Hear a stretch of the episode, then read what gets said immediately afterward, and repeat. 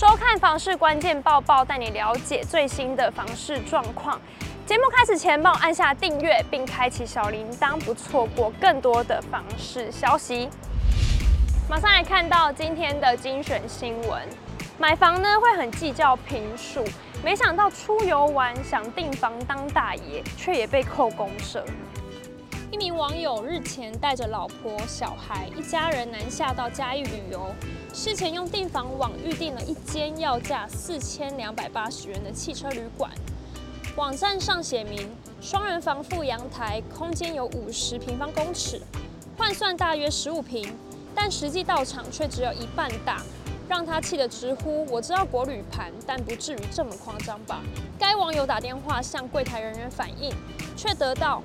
订房网站上面写的坪数包含了停车位的回复，但他觉得很奇怪，自己所选的无车库房型，车子停在户外，哪来的停车位？扣除空间坪数的问题。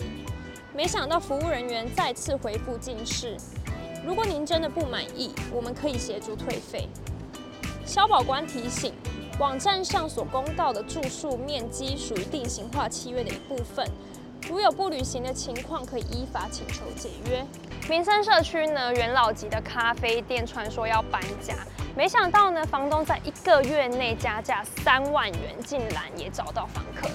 该地点先前在民间的租赁网站上，租金一个月内出现三次调升，价码从三十九万、四十万到四十二万元，房东一个月内就加价三万元，涨幅约七趴。